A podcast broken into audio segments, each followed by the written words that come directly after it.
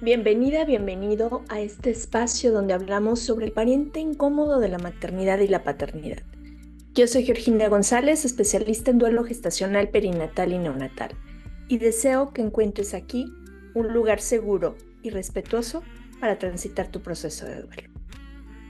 Te recuerdo que el día de hoy tenemos el taller con el doctor Oscar Aldana sobre herramientas de terapia narrativa para los procesos de duelo.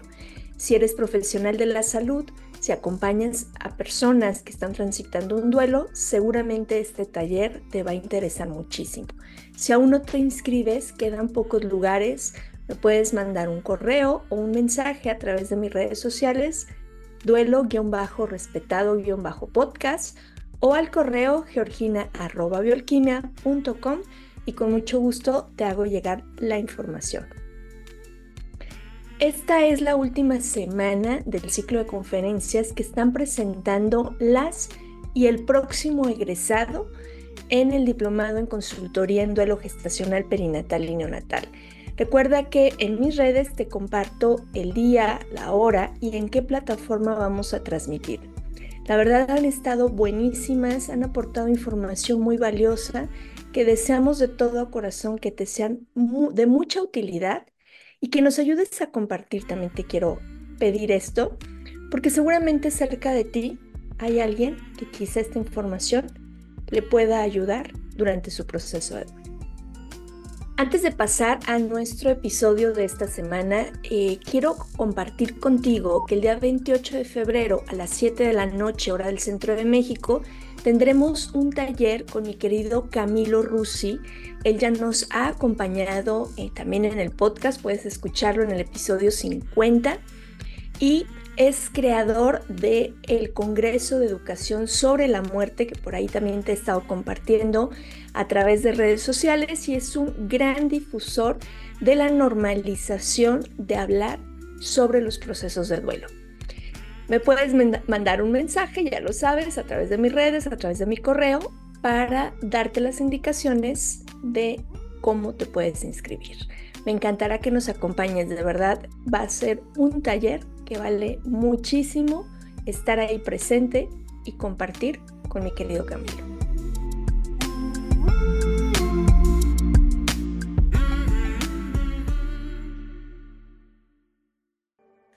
Oigan, hoy tengo el gran, gran, gran honor de tener como invitada a Ileana García Mora. Seguramente la conoces en, redes sociales como Ileana, la mamá de Matías y Gabriel. Si no, te la presento. Ella es periodista, es mamá en todas las tonalidades que podemos tener.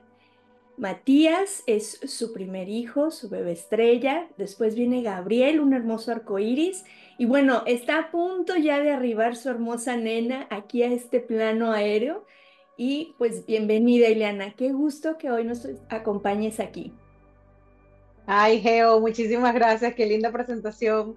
Muy contenta de estar aquí. Muy agradecida por la invitación. Ya tenía ganas de, poder compartir aquí contigo y, y nada, feliz, feliz, feliz de estar aquí contigo. Un honor, de verdad. Y a ver, Liliana, platícanos ahora sí que de viva voz, ¿cuál es tu historia en, en, esta, en esta tonalidad de maternidad, ¿no? En todas las tonalidades que hay, en este camino de duelo, pero también en este tema de maternidad arcoíris, eh, de maternidad de sorpresa. Cuéntanos. Bueno, eh, Geo, yo creo que mm, me encantó la presentación, esto de la, de la maternidad de distintas tonalidades, porque yo siento que mi maternidad ha sido de todos los colores, ¿no? Primero un poco gris y luego de mil colores y luego también aprender a entender que la maternidad ya tampoco es algo tan, tan sencillo, ¿no? De, de, vivirlo. Cuando a veces las cosas no salen como las planeamos y cuando esas cosas que planeamos no sale bien, es un embarazo, el mundo se nos viene abajo, eh, las mamás nos quedamos prácticamente sin un piso que pisar y viene un proceso muy duro de, atravesar. Eso fue lo que me pasó a mí con mi primer hijo, mi primer hijo que se llamaba Matías Sebastián, como tú bien lo dijiste. Eh, a las 38 semanas de gestación, eh, Matías se quedó sin latidos. y fue la noticia más devastadora que yo he recibido en mis 40 años de vida. Eh, fue una noticia que recibí y que no nos dio a nosotros ninguna señal de alerta previa o que nosotros hayamos podido ver que algo venía mal o que los médicos nos dijeran que algo venía mal. Fue una noticia sorpresiva, inesperada, que me derrumbó por completo todos mis planes y todo lo que, lo que yo tenía pensado que iba a ser mi vida en adelante. Y luego ese duelo eh, que yo empecé a vivir por la muerte de Matías, ya a los nueve meses de gestación, se complicó por la frustración que significó eh, no ver materializado un siguiente embarazo. Es decir, cuando yo empecé a buscar un siguiente embarazo después de la muerte de Matías, eh, ese bebé tan esperado, tan anhelado, no llegaba. Entonces, fue como que se mezclaron dos duelos, el duelo gestacional o, perinatal por la muerte de Matías, pero también por la pérdida de esta posibilidad de volver a quedar embarazada. Y fue un proceso muy duro que me llevó por un camino de mucha tristeza, fue un periodo de gran oscuridad y de gran tristeza en mi vida, eh, un momento en donde yo sentía que mi vida no tenía sentido, que estaba desamparada, me sentía profundamente sola, eh, sentía que no tenía las herramientas para seguir adelante, no quería aceptar mi vida así, pero también debo decir que esos procesos fueron un periodo muy fértil desde el punto de vista creativo.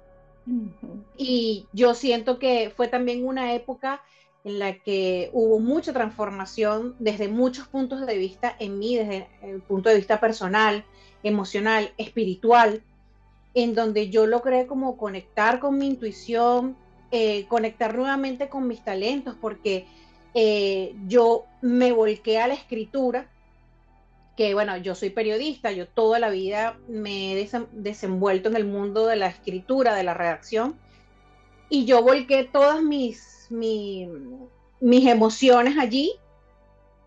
Esto pasó en 2018, la muerte de Matías, y desde 2018 yo prácticamente no, no paré de escribir. Entonces, em, lo que quería decir con esto es que eh, esa maternidad de diferentes tonalidades también fue una oportunidad para que yo pudiera aprovechar de em, crear una cuenta de Instagram en donde yo volqué todas mis emociones, crear una comunidad en donde yo pude conectar con muchas mamás que me ayudaron a mí a sanar con sus procesos que yo también pude ayudarlas a ellas. Y hoy en día, casi seis años después, todo esto eh, se termina materializando en un libro que acabo de escribir, que acabo de publicar, se llama Latidos, aquí lo traje, nada más para, para, para que lo vean, bueno, creo que no se ve muy bien, pero... Eh, de cualquier forma, les, les, vamos a dejar en la descripción del episodio, eh, aunque actualmente Ileana no está aquí en México, pero eh, sí lo podemos eh, eh, adquirir en línea, ¿no? Correcto, sí, a través de Amazon se puede, se puede adquirir. Les vamos a, dejar también el enlace por si alguien quiere este maravilloso libro, lo pueda tener. Buenísimo. Y yo creo que ese es como el gran resumen de, de cómo ha sido mi camino hacia la maternidad. al principio fue, fue una maternidad que me costó mucho aceptar, que me costó mucho entender que es posible poder seguir conectada con un hijo a pesar de que no esté en este plano y es posible seguirlo amando y, seguir, y sentir también que este hijo está contigo, te acompaña, también te demuestra su, eh, su compañía mm. eh, de otras formas. Y, y, luego el proceso de búsqueda de un bebé arcoíris, bueno, llamado así porque se supone que es el bebé que llega después de una tormenta, a devolvernos la ilusión y la esperanza. Y bueno, sabemos que esa búsqueda no siempre es fácil, ni rápida, ni sencilla, eh, puede ser muy frustrante, pero yo creo que eh, al final de todo se aprende en esta vida eh, y de todo también podemos sacar oportunidades para apalancarnos y seguir adelante. Creo que ahorita compartías algo muy, muy importante dentro de los procesos de duelo y, y, en general en cualquier proceso de duelo en la vida, ¿no? Que sabemos que todo el tiempo tenemos duelos, solo que hay duelos con mayúscula y duelos con minúscula. El poder encontrar esto valioso, estas herramientas con las que yo cuento para poder renacer eh, en esta parte de conectar con mi creatividad o con cosas que a veces tenemos ahí, Leana, y las dejamos olvidadas. Y estos momentos de ir hacia adentro, porque finalmente el viaje del proceso de duelo es un camino hacia, hacia adentro, hacia conectar contigo nuevamente y hacia replantearte qué sigue, hacia dónde voy. Eh, y, y, muchas veces, claro que te enfrascas en el por qué a mí, pero cuando pasas ese topecito, es ¿para qué? ¿Para qué a mí, no? Y entonces vas como buscando la forma de poder ir dando significado. Y me encanta que, que, la escritura ha sido para ti una de esas formas, el contactar a través de la tribu que tú creaste en, en, en Instagram. Creo que eso ha sido también muy valioso porque a veces sentimos, no voy a salir de esto.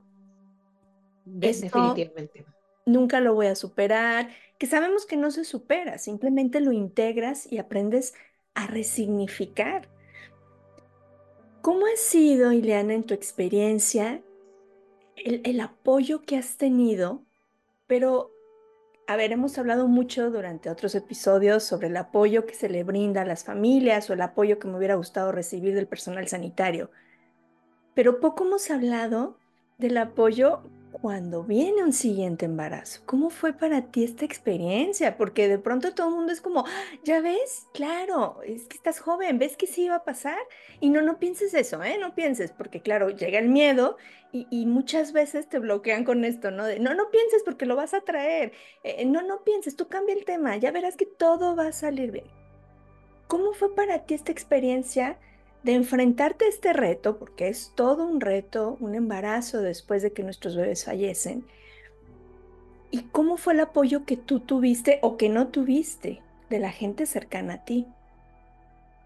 Mira, definitivamente buscar un bebé, o sea, atreverse a buscar un hijo después de la muerte de un, de un, de un hijo es, es un reto, o sea, es un reto enorme, es una decisión que requiere mucha valentía y que como tú también dices, a veces se hace con miedo. O sea, definitivamente yo creo que fue algo que en mi caso yo decidí hacer a pesar del miedo que sentía a que volviera a pasar. Y que en mi caso yo no tenía un diagnóstico, porque cuando murió Matías, yo lamentablemente salí del hospital, eh, yo, yo vivía en esa época en Ciudad de México, y mm, salí del hospital sin un diagnóstico, sin un porqué. Eh, salí, o sea, literalmente con los brazos vacíos y sin respuestas, con una gran incertidumbre en mi vida que era, ¿qué pasó aquí? O sea, ¿qué pasó aquí? Y que además yo misma como periodista, que durante muchos años yo me desempeñé como periodista de investigación y hacía pues mucho trabajo de reportería y de ir más allá de la noticia y de investigar y de leer y buscar fuentes. Y yo decía, ¿cómo es posible que yo, siendo periodista no sea capaz de llegar más allá de entender qué fue lo que pasó con mi hijo y que mucha gente me preguntaba, ¿qué pasó? Y decir, es que yo no sé qué pasó, era para mí algo mm, muy duro de enfrentar, inclusive de mucha vergüenza, y lo confieso así, o sea, me daba vergüenza. Em, y luego enfrentarme a pesar de no saber qué había pasado y de, y de enfrentarme a un no saber qué puede pasar en un siguiente embarazo, fue, muy difícil. Yo eh, estuve con muchos médicos en Ciudad de México, vi muchos doctores, eh, también viajé a Caracas eh, y fui con doctores que conocidos de mi familia, como en busca de respuesta, y bueno, era como un misterio, nadie sabía nada.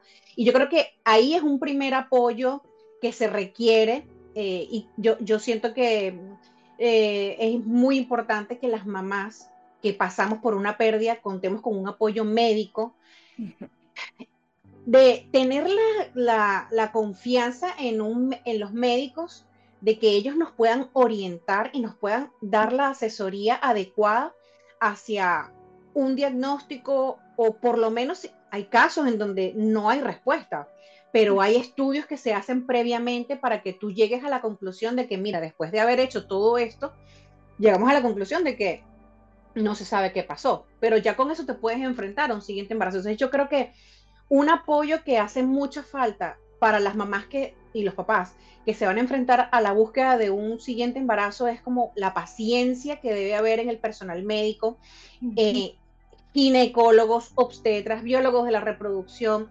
especialistas en fertilidad que sepan darnos información, que sepan orientarnos, porque al final somos eh, seres humanos que si no tenemos la formación médica, pues no tienes la capacidad de conocer qué puede haber detrás de un caso así. Entonces, em, yo te diría que por esa parte es, yo, yo siento que es muy importante, muy importante. Yo recuerdo eh, peregrinar en, muchos médicos y hacer muchas preguntas que no tenían respuesta, ¿no? Y era muy doloroso para mí. Y otro tema muy importante también es enfrentarte a la frustración de que a veces ese arco iris, ese bebé arco iris no llega cuando tú lo quieres o cuando tú lo deseas. En mi caso, yo estuve casi tres años detrás de ese bebé arco iris.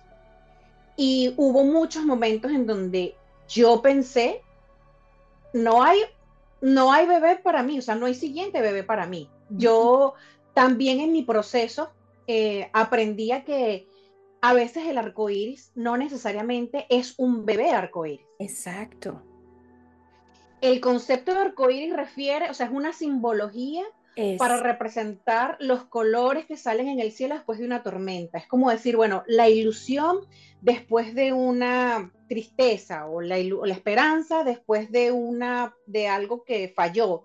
Entonces, eh, a veces el arcoíris no necesariamente es un bebé arcoíris, sino que nosotros podemos conceptualizar y darle vida a ese arcoíris. Puede ser un cambio de vida, una mudanza de ciudad, una mudanza de país, inclusive, Geo, adoptar una mascota. ¿Qué tanto amor puede traer a una familia? Y te lo digo porque en mi caso, durante esos tres años nosotros hicimos de todo. O sea, llegó un punto en que yo tiré la toalla y yo dije, para mí no hay más allá. Sí. Y tenía mucho miedo, pero también llegó un punto en que yo, yo acepté que quizás la vida no me iba a dar otro hijo. Y yo fuimos nosotros los que, de los que adoptamos a una perrita que llegó a nuestra vida y fue, o sea, una cosa maravillosa. La perrita ahora está con nosotros aquí en Madrid. Nosotros decimos que es de Querétaro a, a Madrid, entonces es como una perrita internacional. Pero es impresionante el amor tan inmenso que, que puedes encontrar en otras cosas si no te, o sea, si aprendes como a no enfrascarte, pero es muy difícil. Entonces, esta tolerancia a la frustración es, como más también tener paciencia con una misma, compasión, eh, tratar de pensar que no tenemos el control de todo. No lo tenemos, o sea, no tenemos el control de nada, mejor dicho, no tenemos el control de nada. Y aprender a gestionar eso y aprender a vivir eh, con la incertidumbre es parte de la vida misma. Entonces yo creo que eh, eso es uno de los grandes aprendizajes que, que yo me llevo de, mi propio proceso. Y te puedo decir, Geo, que cuando yo eh, solté todo eso, o sea, cuando yo realmente dije, no me toca, no me corresponde, eh, me quedo con mi hijo, me quedo maternando a Matías, así como lo he hecho, amándolo a través de, las señales que él nos envía, a través de lo que escribo, a través de ayudar a otras mamás, a través de entender que quizás tengo un propósito con toda esta, esta historia que yo comparto, ahí fue que quedé embarazada de Gabriel, que es mi bebé arcoíris, y al final sí llegó. Claro. Y, a ver, no quiere decir que a todo el mundo le funciona así. Creo que aquí me encanta esta parte que dices, yo rescato de mi proceso, porque claro. a veces tenemos también como esta creencia o yo recuerdo cuando estaba en mi, en mi proceso, ¿no? Después de que habían fallecido dos de nuestros hijos y yo no quería saber de temas de embarazo. Y recuerdo que la gente te presiona mucho, ¿no? E incluso los consejos. No, es que este médico, es que esta clínica, es que este tratamiento, es que estas pastillas, es que... Eh, y a veces lo que menos quieres es información relacionada al tema.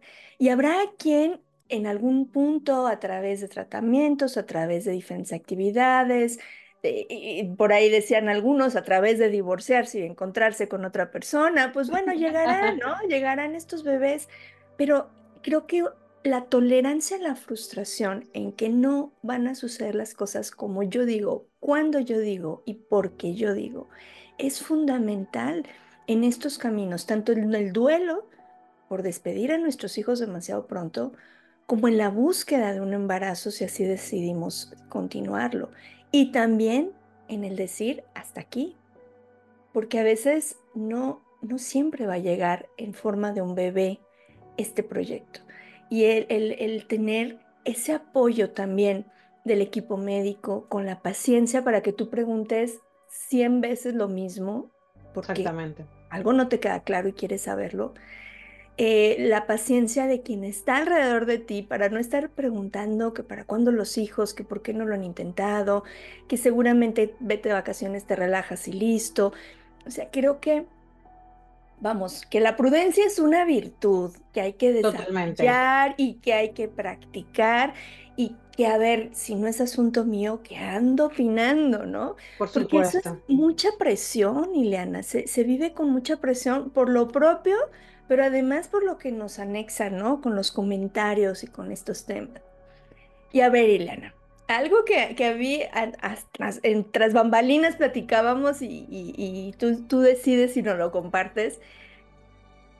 Viene después de Matías, después de Gabriel, viene otro embarazo. Sí. ¿Qué, ¿Qué, pasa? Cuéntanos, porque yo he seguido cómo estuvo el tema ahí en, en, tu cuenta de Instagram, fue muy sorpresivo y también debe ser todo un reto. Definitivamente. O sea, además te confieso que fue una sorpresa divina, milagrosa. Yo a veces digo, no sé cómo pasó esto. Ya sé, sí, sí. Oye, como en mi último embarazo me decía el doctor, ¿quieres que te explique cómo pasó? Porque es que realmente, después de tanto buscar a Gabriel, yo me autodefiní y me etiqueté aquí como infértil. Necesitarás apoyo para buscar un siguiente embarazo. Y la verdad también, Geo, es que un bebé ya cuando llega a este plano, eh, la crianza es mucho más dura de lo que te cuentan y de lo que uno se imagina. Entonces, claro, como uno viene, yo venía de un proceso muy duro de duelo por todo lo que pasó por Matías, tenía tanta expectativa con Gabriel de que por fin voy a ser una mamá feliz y tal, viene el proceso de crianza que era muy duro. Fue muy duro para mí. O sea, la verdad es que se despiertan otros miedos con la maternidad. Y yo en algún momento sí decía, me encantaría tener otro hijo, pero, pero sé que no va a ser tan fácil. O sea, sé que voy a tener que buscar ayuda. Y yo de hecho en algunos momentos del año 2023 pensé en buscar ayuda de reproducción asistida en Madrid, que es donde estoy viviendo, y empecé como a averiguar y dije, bueno, ya sé que tengo que hacer esto, tengo que hacer esto, pero bueno, me lo voy a pensar mejor eh, mientras nos estabilizamos y, y, todo va como, como vamos remando hacia, hacia nuestros objetivos de estabilizarnos acá. Y de pronto un positivo y yo no puedo creerlo, es que no puedo creerlo, no puede ser, esto, esto es una sorpresa y además, este, no es, no es que no lo estábamos, literalmente no lo estábamos buscando, si era algo que estaba como en nuestros planes, o sea, como en nuestros deseos, o sea, en los deseos de, de mi corazón estaba darle una hermana o un hermano a mi hijo Gabriel, y por supuesto también a Matías, porque bueno, yo, yo tengo hermanas y yo sé lo que es la, la maravilla que es tener eh, un cómplice en tu vida, pero realmente nunca me imaginé que iba a llegar así. Entonces, eh, luego, poco a poco nos enteramos de que era niña y fue así como, wow, no lo puedo creer, porque yo también siempre pensé que iba a ser como mamá de varones, porque, pues, porque estaba Matías y porque estaba Gabriel, nos hacemos muchas expectativas, ¿no? Y, nada, ahora ya estoy casi, casi muy cerca de conocer a mi bebé. Eh, está, estoy súper feliz. Ha sido un proceso, yo siento que lo he disfrutado de una forma diferente, porque claro, eh, Matías es cierto que nos enseñó que todo puede pasar en esta vida, ¿no? Que somos fugaces, que estamos en este plano y ah, eh, somos totalmente efímeros, hoy estamos, mañana no estamos. Luego Gabriel nos muestra como la posibilidad de creer en los milagros y decir, eh, yo también tengo derecho a que me pasen cosas buenas y bonitas como este hijo. Y luego esta bebé eh, viene a decirnos las sorpresas y la magia también existen en la vida. Eh, y también hay derecho a disfrutarlo al máximo, ¿no? Entonces, eh, bueno, yo tengo un diagnóstico que son trombofilias hereditarias. después de mucho tiempo yo llegué a ese diagnóstico. Durante el embarazo de Gabriel yo estuve con un tratamiento de anticoagulación, que es el mismo tratamiento que estoy teniendo ahora. Y claro, ahora sí es como un tercer embarazo con una mayor confianza de que todo va a salir bien. O sea, tengo, tengo la confianza, no la garantía, por supuesto. Claro. Porque sé que cualquier cosa siempre puede pasar, pero tengo la confianza de que todo va a salir bien y siento que es el gran regalo de, de mi hija. O sea, de decir, sí, mamá, todo va a salir bien. Yo voy a estar pronto allí con ustedes. Wow, yo estoy muy emocionada. Me, he tenido la fortuna de estar cerca de Ileana en algunos movimientos que hemos hecho en pro de temas de visibilizar estos duelos y, me encanta, me emociona eh, cómo ha sido esta historia, estos saltos de fe y, y retomamos, como lo hemos dicho en episodios anteriores, la importancia de los diagnósticos. De pronto es como ah, pues es que estadísticamente pasa, ¿no? Pero no somos una estadística. Cada caso es único, cada caso tiene en su mayoría una razón de ser. Es cierto, hay casos, en mi caso, después de 15 años, sigo sin un diagnóstico con nuestra primera hija y con los otros dos. ¿De qué pasó? ¿Sí?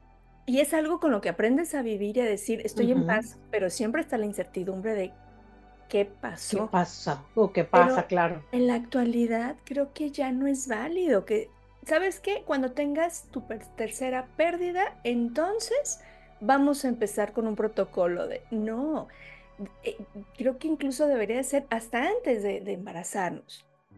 Fíjate que en alguna ocasión recuerdo a una mamá que me decía, eh, me presionaban tanto en la adolescencia, ¿no? De, y no te vayas a embarazar, ¿eh? Y uy, tú mucho cuidadito, porque los embarazos llegan bien fácil y de cualquier cosita sales embarazada y tú muy, muy tranquila, muchacha, ¿no?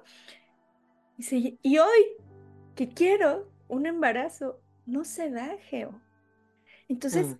dice, a veces te bombardean tanto como, ay, embarazarse es muy sencillo.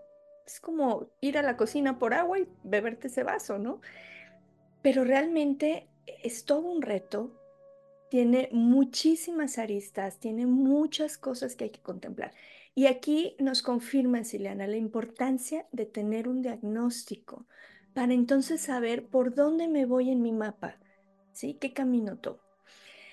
El tiempo nos come como siempre aquí, Ileana, pero no quiero cerrar sin que nos compartas o le compartas a la audiencia, ¿qué les dirías aquellas parejas que están en la búsqueda, ya sea de un embarazo o que ya está aquí su embarazo arcoíris. Nos estamos refiriendo a estos embarazos que se presentan después de que ha fallecido un bebé.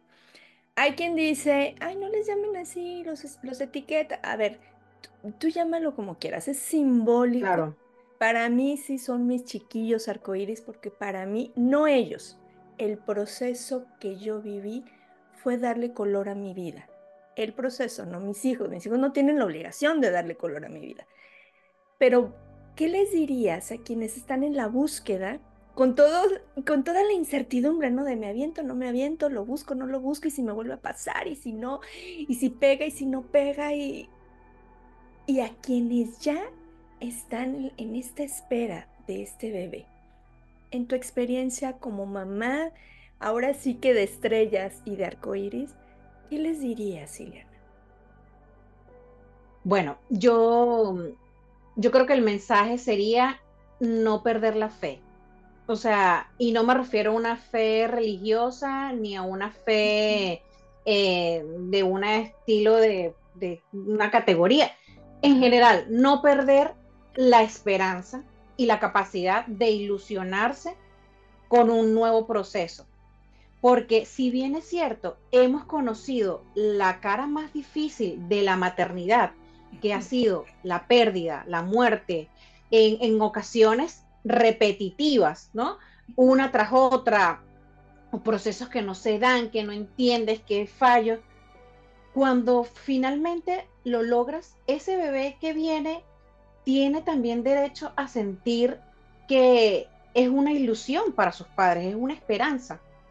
Y definitivamente, mientras tengamos vida, tenemos posibilidades de crear, tenemos posibilidades de hacer, de disfrutar, de ilusionarnos y de tener esperanza. Entonces, yo, yo les diría, no pierdan la fe, o sea, no pierdan la fe en la vida, eh, no perder la fe en la confianza.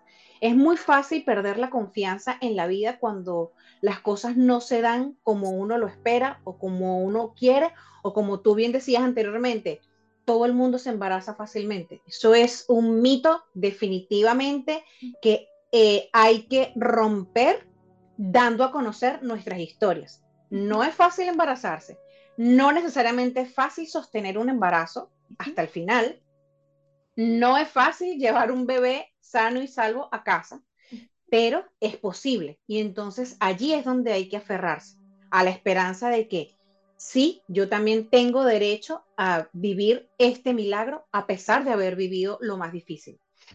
Eh, eso, eso por una parte. Y lo otro eh, yo diría em, eso, tener mucha confianza en que las cosas pueden salir bien, de que podemos disfrutar, de que podemos celebrar, de que podremos eh, vivir una realidad diferente a la que quizás hemos vivido en el pasado. Y que el tiempo, el tiempo a veces no es el que uno desea, no es el que uno quiere, no es el que uno espera, pero de alguna forma vale la pena. Es decir, una vez que tenemos a nuestros bebés en los brazos y que los vemos crecer, ya ese tiempo que invertimos queda como en algo anecdótico. Y no quiero decir que se olvida, porque no se olvida, pero pasa a un segundo plano, adquiere otro significado. Ya lo otro termina siendo como más importante que es la vida de tu hijo o de tu hija contigo. Yo creo que ese es el mensaje que, no sé, que me gustaría como dejar en, en, la, en, en las parejas, en las familias que están en este proceso de, búsqueda de bebé arcoíris o que ya están embarazados de un bebé arcoíris. Y lo otro, para finalizar, es que hay cosas que a veces tenemos que hacer en la vida con un poco de miedo. O sea, eh, siempre somos seres humanos, somos eh, vulnerables, tenemos miles de, de, de miedos, de, de temores, escuchamos una historia y, decimos, me puede pasar a mí, se puede repetir lo que me pasó, pero aún así hay cosas que valen la pena intentar hacer aún con miedo. Y una de esas cosas que vale la pena es buscar un hijo o una hija. Así es. Abrazar nuestros miedos y dar a veces el salto de fe y hacer lo que nos toca y dejar que la vida sea la vida. Es decir, Así es. No están en nuestras manos controlar. Ileana, muchísimas, muchísimas gracias de verdad eh, por hacer este espacio. Ya sé que ya estás en la recta final para, para poder tener a tu pequeña en brazos y sabemos todo lo, lo que implica estas últimos, estos últimos días, estas últimas semanas, además del cansancio y que bueno, tenemos un cambio de hora significativo, lo cual aprecio muchísimo que nos, nos obsequies tu valioso tiempo. Mil, mil gracias por tu compartir. Nada, yo feliz, de verdad, Geo. Gracias a ti por hacer el trabajo que haces de, de visibilizar todos los duelos, todos los tipos de maternidades que existen, todo tu trabajo de hormiguita que es maravilloso y construyes tanto, de verdad, construyes tanto amor Eh, y ese yo creo que es el mayor legado que han dejado tus estrellas, tus hijos estrellas en ti. Este nuevo propósito, este propósito tan maravilloso que compartes y que además lo compartes con tanta pasión, con tanta entrega, que es inspirador y dan muchas ganas de, estar aquí platicando contigo y de hacer equipo contigo porque, porque uno siente esa fuerza de verdad, de, de compartir un proceso que no tiene por qué ser eh, oscuro, o sea, obviamente estamos hablando de temas que son muy dolorosos, la muerte, nadie quiere hablar de la muerte, nadie quiere experimentar lo que hemos vivido nosotras, pero esto también es un mensaje de fortaleza, de que se aprende a salir adelante y no solamente salir adelante, sino que se aprende a sacar oportunidades de estos procesos. Y lo que tú haces con tu podcast, eh, con tu cuenta de Instagram, con tus redes sociales, con la labor de hormiguita que haces detrás, es poderosísimo. Y ese poder no viene tuyo solo, viene de, de alguien, muchos alguienes más, ¿no? De tus estrellitas. Entonces, te agradezco muchísimo eh, que me hayas invitado, me siento honrada de haber estado contigo, feliz de haber estado aquí y cuenta conmigo para lo que sea siempre. Muchísimas gracias, Ileana, de verdad. Gracias por tus bellas palabras me quedo muy, muy emotiva con, todo esto que compartes. Muchas gracias, de verdad, por, por tu compartir, por aceptar la invitación y por, por este mensaje tan bonito que sé que de pronto a veces eh, se torna un poco cuesta arriba el camino, pero tener como claro que nuestras estrellas iluminan estos caminos, ¿no? Y confabulan. Yo siempre digo, cuando encuentro mamás y papás maravillosos en este camino, me imagino que están allá arriba diciendo, ¡Ey, ya se juntaron nuestros papás, ¿no? Entonces me hace como muy, muy lindo también poder, dentro de un camino tan doloroso, poder coincidir con personas tan valiosas. Mil gracias, Liliana. Gracias a ti, de todo corazón, gracias, Geo.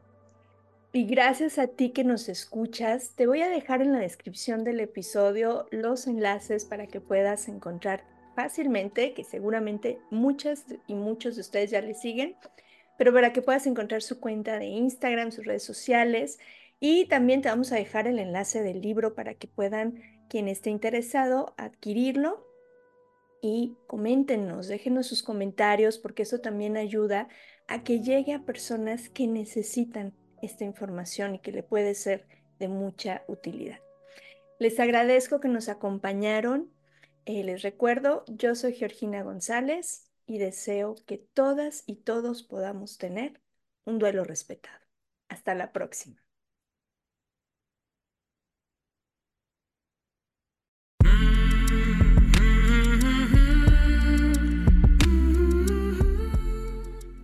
Este programa es producido por Georgina González y Carla Rodríguez y narrado por mí, Georgina González. Recuerda seguirnos en redes sociales como Duelo Respetado.